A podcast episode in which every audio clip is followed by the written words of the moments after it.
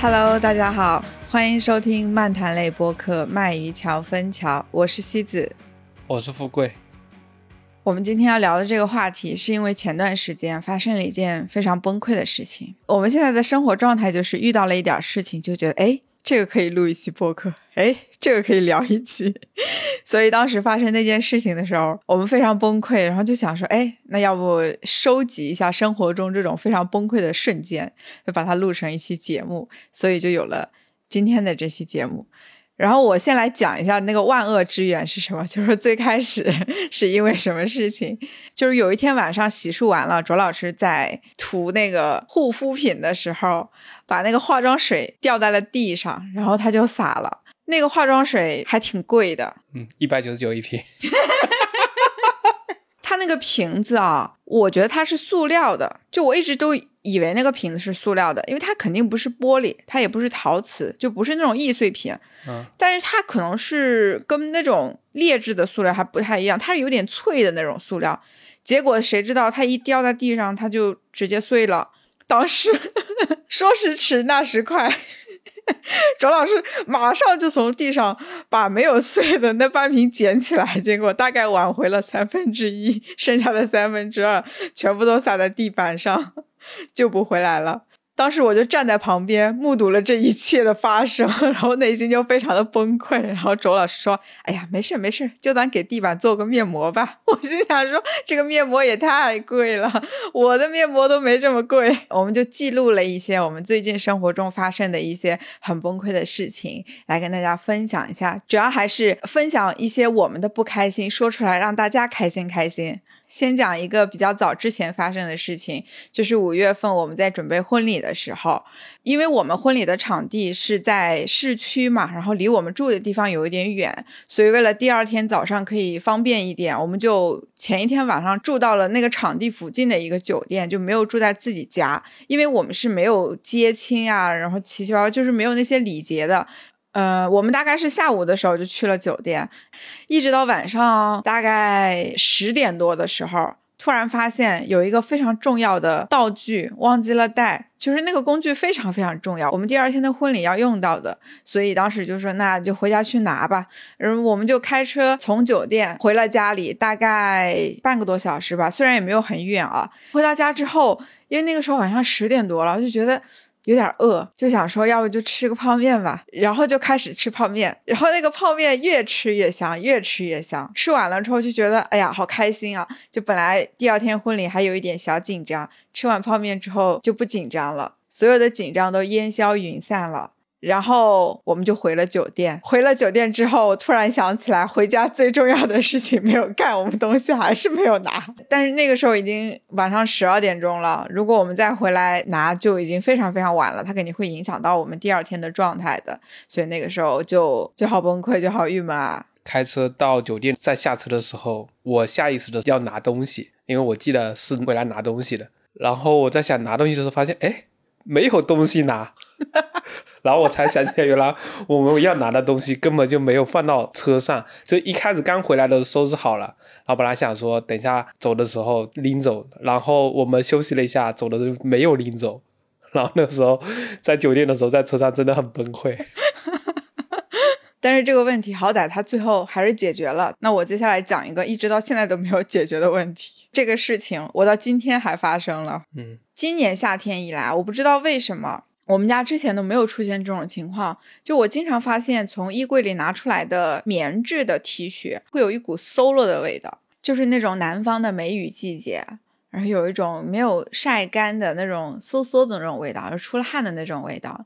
但是我们家是一直用烘干机的，不存在晒衣服的问题，也不存在说它没有烘干的问题，就是每次衣服肯定都是干的，但是就经常会有这种味道。有一次我就发现衣柜里大量的 T 恤都有这个味道，我就把这些 T 恤单独拿出来，我说我单独再另外把它们洗一下。结果当天晚上洗完之后，我就把这个事儿给忘了，然后它就一直被闷在洗衣机里面，就没有及时去烘。结果到第二天它又馊了。到第二天晚上我回来的时候，突然意识到这个事情，我就第二次又把它们洗了一遍。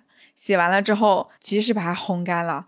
第二天早上起来，我就想说我去看一下那个衣服，结果一闻那衣服，发现还是有点那个味道。我在想说，是不是因为这个衣服没有晒过太阳，所以就总有一股这种味道？可能晒晒太阳、杀杀菌就好了。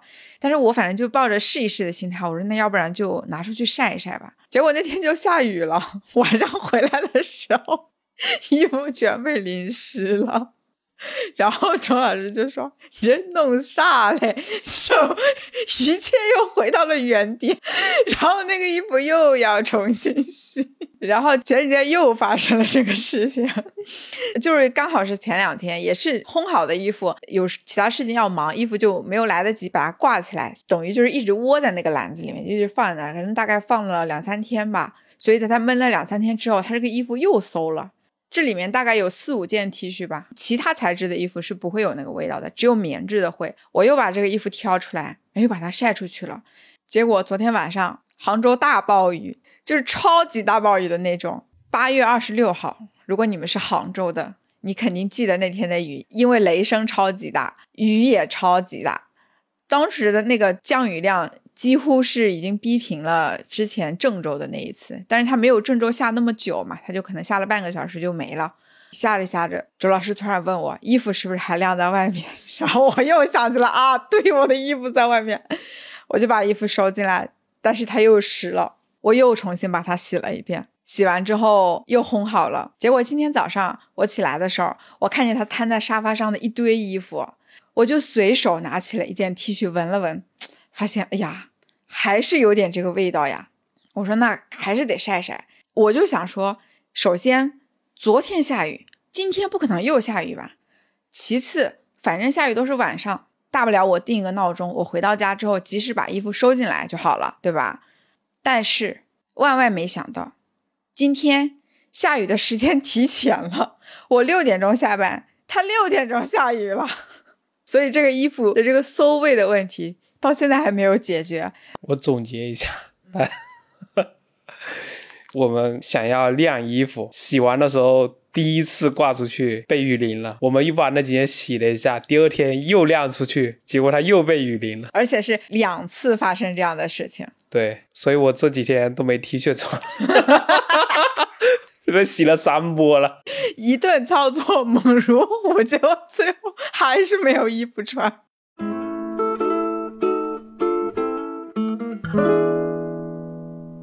下一个就是典型的想贪便宜但是没贪成的案例，但是也不能说我是贪便宜啊，因为我是花了钱的。首先，我们公司吃早餐只有两个选择，一个是便利店，一个是肯德基。我基本上是一半一半吧。在上个星期有一天，我那个时候我在地铁上，因为我我想提前把那个早餐点好嘛，这样我去店里我就可以直接拿走。但是我买的时候，那个窗口就弹出来一个东西，说有一个什么大神卡。然后现在仅需多少多少元，然后买这个卡就可以打多少多少折。其实我都没仔细看，我就想着，哎，好像打完折，我再加上买卡的钱，好像确实跟我直接买这个钱也差不太多。我就想说，那我就算为了这一次，这个卡也能回本。结果我就买了这个卡。其实这个卡你就理解为是一个会员卡嘛，商品可以打折。这个是个月卡，我就想着，我既然都花钱买这个卡了。对吧？我一定要把这个折扣用到极致。我不知道你会不会有我一样的心理啊？会的。就是你买了一个会员卡，你觉得我老要用它，是吧？对。其实这也是商家的心机，他们这样会赚的更多。我那天买完早餐，到下午的时候，我就想说，我用这个卡，我再买一杯咖啡。然后我就进了那个小程序，我想去买咖啡。结账的时候发现，哎，它怎么没有打折呀？他那个是支付宝上的小程序啊，肯德基那个小程序做的超级烂。你根本找不到个人中心在哪里，它离谱到什么境地啊？你点完餐之后不是会有个号码吗？肯德基店里它有个大屏，它会叫号，就跟医院一样，对吧？啊，二零一二零一，请取餐了，就这种。我有一次在点完餐，我不小心把那个关了，把那个页面关了，结果我那个号码没记住，没留存住，我再也找不回来那个号码。我去他们店里找店员，我说我这个号码要在哪里看，他们也不知道。然后我就在那纳闷儿，我就说。这个怎么不能用？我发现，在结算的时候，它有一行超级超级超级小，并且是那种浅灰色的字体，就是很浅很浅。它上面写着“今日次数已用完”，我才知道哦，原来这个卡一天只能用一次，因为我早上已经买过早饭了嘛，对吧？就是不能用了。然后就说行，那我明天再买。结果到了第二天，我特意没有去肯德基买早饭，我就把这个次数留着。到下午的时候，我又去点咖啡，我发现还是不能用，还是没打折。啊，为什么呢？然后呢，我又仔细的，就是在那个页面到处找，到处找，发现他说要早上十点钟之前才可以，下午就不能用了。原来我买的那个卡是个大神卡，早餐专用卡，它有个条件的，你知道吧？就是你只能早餐的时候买。哎呀，我当时心里想着说，那行，那我明天早上来买。然后又过了一天早上，就我发现我选了那个咖啡，早上的咖啡不能加糖，是不是？不能加奶，加奶的钱要另外收费。不是，就是我选了咖啡之后，它还是没有打折。我知道了，只有单数的天咖啡才能买。今天是周四，所以咖啡不能用这个卡。不是的，后来我又研究了半天，我发现哦，我这个卡是早餐专用卡，所以它只能用来买早餐，它不能用来买咖啡。哦，它有一个专门的分类是早餐，但是你可以买个套餐，套餐里有咖啡是吗？对，bingo 是这样的。然后我就发现了，肯德基有一种东西叫帕尼尼，帕尼尼是有带咖啡的套餐的。终于给我找到机会用这个卡了，然后我就立刻买了一个这个套餐。因为我自己平常喝咖啡，我只喝拿铁。现在是夏天嘛，所以我肯定是喝冰拿铁。我当时一接过咖啡，我想完了，这怎么是个热的呀？我知道了，如果选冰咖啡，一定只有全家桶那个套餐才能选冰咖啡，是不是？你不要在这里乱抢答，不是这样的。然后当时心里想说，那热就热吧，大不了我把它放冰箱放一会儿嘛，等它冰了再喝，等它凉了再喝。结果我拿回办公室，打开一看，发现。里面是豆浆，抓错了，不是，发现它是个热美式，它是美式，不是拿铁。那选都选错了，所以我当时我就很崩溃啊！我就想说，怎么哪哪都不对？我要冰的，它是热的；我要拿铁，它是个美式。然后我才发现，嗯，它那个套餐。选的时候，它有一个下拉菜单页，然后那个咖啡需要单独选的，就是它有很多种，它有热美式、冰美式、热拿铁、冰拿铁，可能还有一些其他的品种吧，我没仔细看。然后我当时没有留意，我就默认选了第一个，第一个就是热美式。然后这还没结束，因为因为它是热的，不是特别烫嘛，我就不想用吸管，然后我就端着那个咖啡往嘴巴里倒。结果肯德基这个咖啡，它那个盖儿非常非常不严实，就是那个盖儿跟杯之间它是有缝的，它是它是合不拢的。结果我端着一倒，然后泼了一身的咖啡。我那天穿了一件纯白色的 T 恤，然后我的一身全都是咖啡。就是那个胸前有两个大片，然后有无数个小片，我当时好崩溃，好尴尬呀！我说，我说怎么办？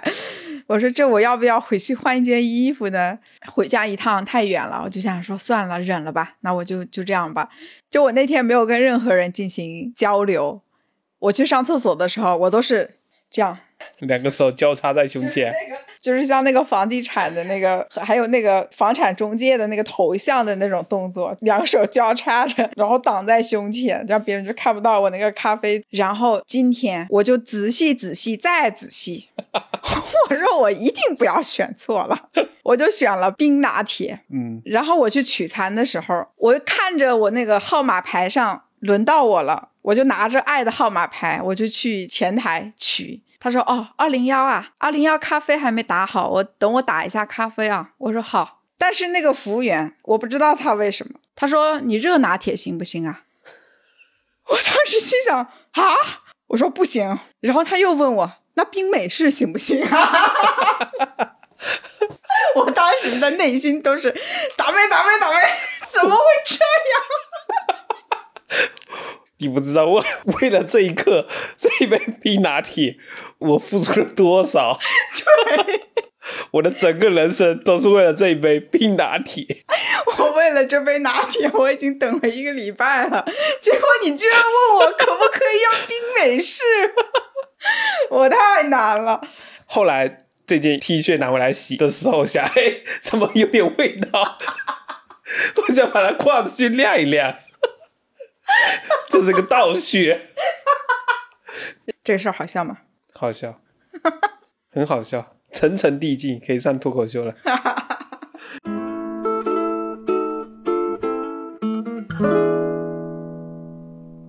讲下一个事情吧，下一个讲你那个衣架的事情好了。我的这个衣架是一个三人柱形状的，所以它的核心就是三根木棍，然后三根木棍中间有几个水平的小木棍把它们连起来嘛。我这边我增加一点描述的细节啊。首先，它是一个落地的衣帽架，挂帽子啊、包包、衣服这一些的。然后它的形状呢是三根立式的木棍，它们是成呃立在三个角嘛。然后每两根木棍之间有两根横杠连接它们的，上面一根，下面一根，所以最终形成了一个三棱柱的形状。我就按照说明书，先拿一根 A，再拿一根 B，然后把它们底下给连接起来。连接起来的时候，我发现。这里面最后有一根水平的杆会连不上，会偏掉，所以所以你就用蛮力强行让它连上了。对，但是就很不稳嘛。嗯，我就去找客服，我说不是，事情不是这样的。卓老师是先到家的，然后那个快递已经到了。卓老师在我回家之前把它装好了，回来的时候卓老师特别开心，还有点邀功的那种感觉，说：“哎呀，这个我好喜欢呀，西子老师，你看我已经把它装好了。”然后我一看，我说：“这个衣架怎么有点歪呀？怎么有点斜呀？好像不太正啊。”我说：“你这个衣架。”好像有问题，你是不是没装好？朱老师说不可能，我就是按照说明书一步一步装的，怎么可能呢？然后我就断定他那个肯定是没装好，我就把它装好的全部都拆掉了。其实那个衣架所有的零件就是三根长的木棍和六根短的木棍，我就把它拆了之后，我自己又重新组装了一遍。组装完之后发现，哎，好像跟之前没什么区别，怎么还是歪的？我当时就跟卓老师说：“我说他这个肯定产品质量有问题，肯定是有一根柱子偷工减料把它弄短了，所以它才是歪的。”我说：“你跟客服去联系退货。”卓老师当时去找了客服，嗯，客服跟我说是我没有按照说明书的来，嗯，然后我说我有按照说明书的来，我那时候被他说了，我可能真的是我有问题，所以我也把它拆了一次，又装了一次，这已经是第三次了，结果还是歪的。我就非常生气了，我就把他拍了照片给客服说，说我就是按照你们这一根根杆子这么顺序连接起来的，然后还是歪的，然后我已经把它们全部都收起来，已经包装好了，打算要退货了，打算第二天退回去。然后那天是晚上嘛，然后第二天早上一早，我跟客服说，因为我没有拍张照片给客服说这个是歪的，客服说这个是你安装的问题。然后客服说：“但是我现在没办法跟你描述是哪里出了问题，就是我们没法沟通是哪个细节出了问题。客服只有一个话术，就是你没按照说明书来装。然后客服去找了那个设计这个衣架的设计师，嗯，设计师说：哦，这个形状就是有一根圈出来说这个地方你没按照说明书装。我说这个地方我有按照说明书装，然后就陷入了僵局。后来他们就发了一个视频给我，这边这个杆子一定要按照这个顺序来。”然后我又有点怀疑了自己，然后那天晚上回来我又装了一次，我是一步一步跟着它里面来的，然后我装成功了，结果是发现它里面那个水平的杆子是有分左右的，就是它那个杆子长什么样呢？就长得像一根擀面杖，就是一根笔直的擀面杖。问题它也没有标左右，那我们就按照这个去装了，结果它居然是有左右的。对，正常的话，比如说一根柱子，一根杆子。跟它连接上的话，本来如果是垂直的话，就是两边都是九十度。但他说有一根杆子呢，跟它连的时候要偏五度，用那根杆子做连接的时候，它是八十五度角，就微微偏了一点。但是你要是不偏的话，最后也能连起来。但是那个就太细微了。通常你觉得孔的大小、高度、长度对上了，没想到左右垂直差那五度还有关系。我说起来虽然很牛，但是我那时候跟客服沟通，我是非常崩溃的，因为我确实是按照说明书里面，只是它。这个细节在它说明书里是非常非常小的图示的那几个字，请注意什么这个这边要是钝角。但是即便我后来知道说那边要偏五度，但是我乍一看视觉上还是特别的不清晰。嗯。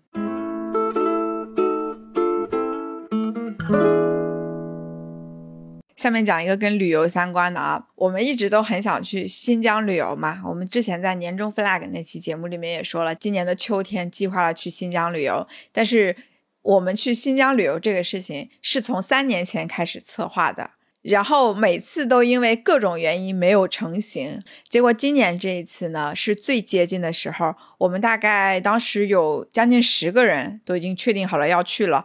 所有的人都已经订好了机票，订好了车，然后一切就等着要出发了。结果八月份又爆发了疫情，就是虽然新疆没有明文规定说不允许游客过来，然后什么地方会不允许进之类的，但是新疆这个地方由于它的政策的，就是可能在大的政策上，它确实是说你只要出示这个核酸检测报告就可以，或者说你只要有绿码就可以。但是因为我们路途要经过很多地方嘛，你很难保证你去的每一站，尤其是到了那种地方上面，他们会真的全部严格的按照大的政策来执行。因为新疆的政策就是上面是出一分，下面的人就会按照十分来执行，就超级严的那种。所以我们觉得，考虑到为了旅途的体验。还是放弃了，就最终就没有去。但是这个事情就已经是第三年没有去成了。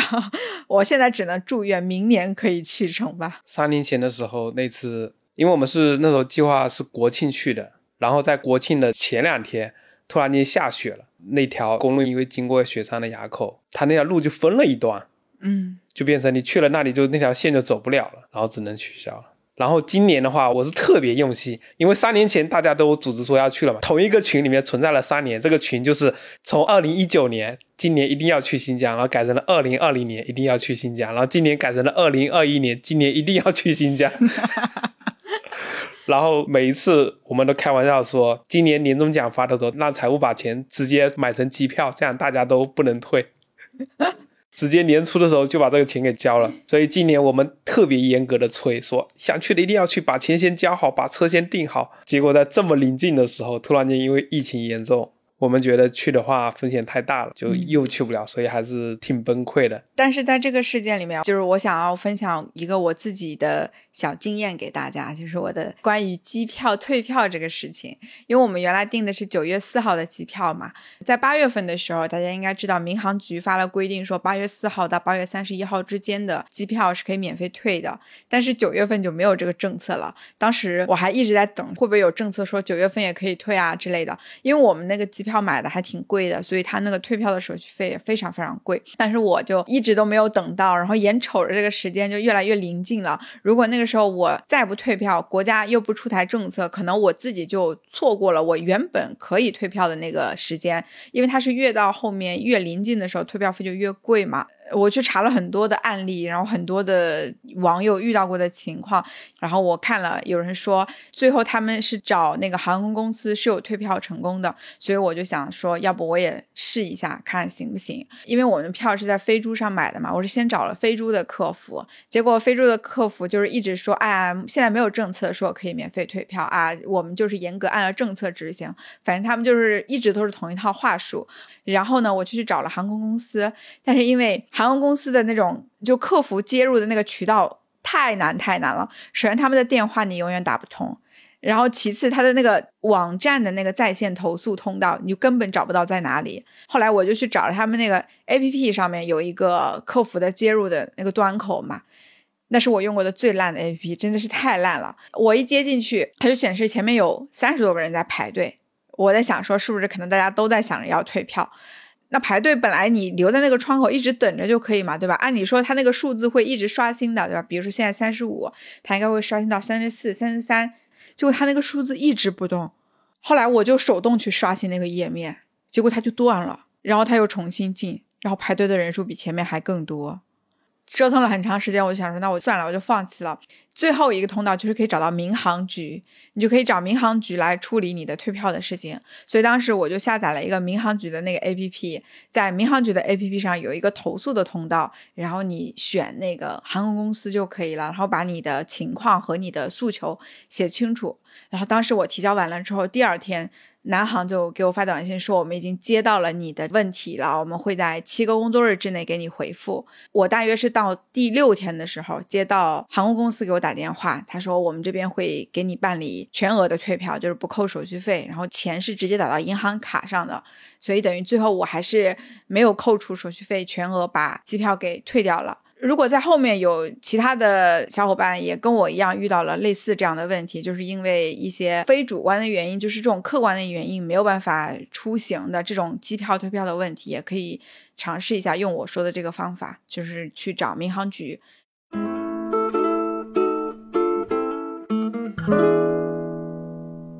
我再讲一个也是最近发生的事情，最近不是因为疫情严重了嘛，所以这个防疫就开始也变严重了。然后我们公司那个地方就是那个楼里非常的奇葩。首先我上班是要坐地铁，那我进地铁的时候要看健康码，对吧？但是我下地铁之后，因为那个地铁它在地下嘛，它在地下跟我们公司那个楼是连通的，就是从地铁站穿到我们公司那个楼的那个地方，物业派了人在那边。也要查健康码，我就挺奇怪的。我这从地铁站出来的，你还用担心我没有健康码吗？啊，但是他就要查，因为我要去一楼买早餐嘛，就是去一楼肯德基买早餐，所以我要从负一楼又上来，上来之后进肯德基又要查健康码。嗯，然后我买完早餐，我去上班，进了我们公司那个楼又要查健康码，就意味着我早上上一次班，我得查四次健康码。嗯。然后呢，中午的时候要下来拿外卖，因为我们那个楼外卖是不允许送上去的，我们电梯是要刷卡的，所以外卖都放在楼下。然后那个外卖柜不是在放在楼外面嘛，所以等于我们要出去。中午我们出去拿了外卖进来，他又要查健康码。我说你们早上不是查过了吗？而且你想，我拎着外卖，我肯定是在这里上班的，我早上来的时候你们肯定有人查过了，对吧？那个小哥跟我说，哦，我们倒班了，早上那个人不是我。然后我的内心就。唉，有点烦，但是这种防疫还是要积极配合他们的，积极配合工作人员，对吧？啊，所以我也就是在节目里面吐槽吐槽啦。嗯，外卖的这个我也讲讲，就是最近遇到的一个事情。我的那个楼呢，就是我在的公司那边是一楼和二楼，然后三楼跟四楼呢是另外一个公司。其实我们的门是两个的，就一楼跟二楼是不能走电梯的，所以我们是有两个门的。你可以认为一个前门，一个后门，但是我们都可以直接穿过去嘛。但是现在因为防疫的要求，那道门锁上了，所以就相当于前门跟后门你要绕到外面去，所以门口有两个保安。我不知道为什么一个楼要排两个两个口子吧。但是来我们送外卖的人他分不清楚，其实是一楼跟二楼在前门，以上在后面，他分不清楚，所以他每次都是随机的。因为外卖来他通常可能会有好几个单子嘛，然后所以我的经常就被送到后面去了。但是我在下来拿的时候就没带手机嘛，然后才发现哎。没放到这里，他放到另外一边去了。我就绕到楼外面，绕到后面去，然后发现那边有个保安要查健康码。但是我远远走过去，他看到我没戴口罩，他他他就想把我拦住，就示意我停下来，停下来，不要靠起来。我走到他面前，他说没戴口罩呀，健康码也没给我看。然后我说我是送外卖的，他说哦，送外卖的哦，可以可以，你你去那里。画一下，我他就很天然的觉得我是一个外卖小哥，但是我手里没任何东西。结果我是去到桌上拿了个外卖走的。你手上啥都没有，你说你是送外卖的，他居然信了。他那下觉得外卖员大概就是我这样的气质。皇帝的外卖，皇帝的外卖是什么意思？就是一个隐形的外卖，我还看不见，只有聪明的人可以看见我手里拎的外卖。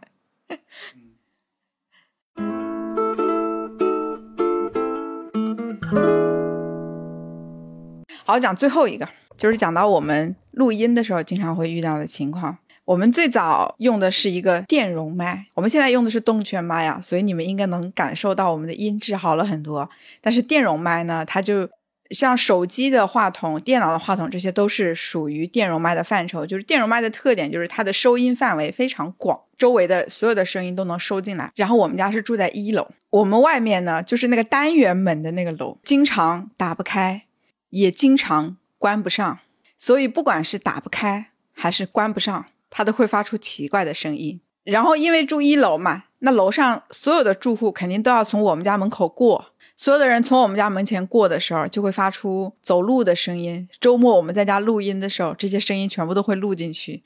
更离谱的是，有一次，居然碰到一群人，可能是楼上一家人吧，他居然直接站在我们门口聊天。我心想说：“你咋不上去聊？” 他也不在楼下聊完了再上来，他也不回家去聊，他就站在门口聊。然后他在外面聊，我在里面聊。声音全部收进去了，所以我们经常录音的时候，一只耳朵在听自己说话，或者在听对方说话，另外一只耳朵在听外面。外面一旦出现任何风吹草动，立刻就要举手停停停停停下来，停下来，等这个声音过去再说。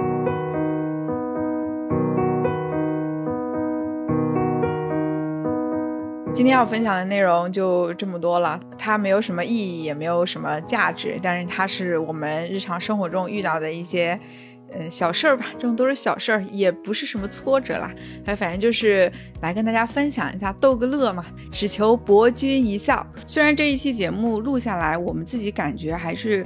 呃，录的好像挺开心的，然后我相信大家听的时候可能也会觉得挺开心的。但是其实当时这些事情在发生的时候，我们的内心确实也是挺崩溃、挺郁闷的。哎呀，就是。心情非常的不好，尤其是嗯肯德基买咖啡的那个事情。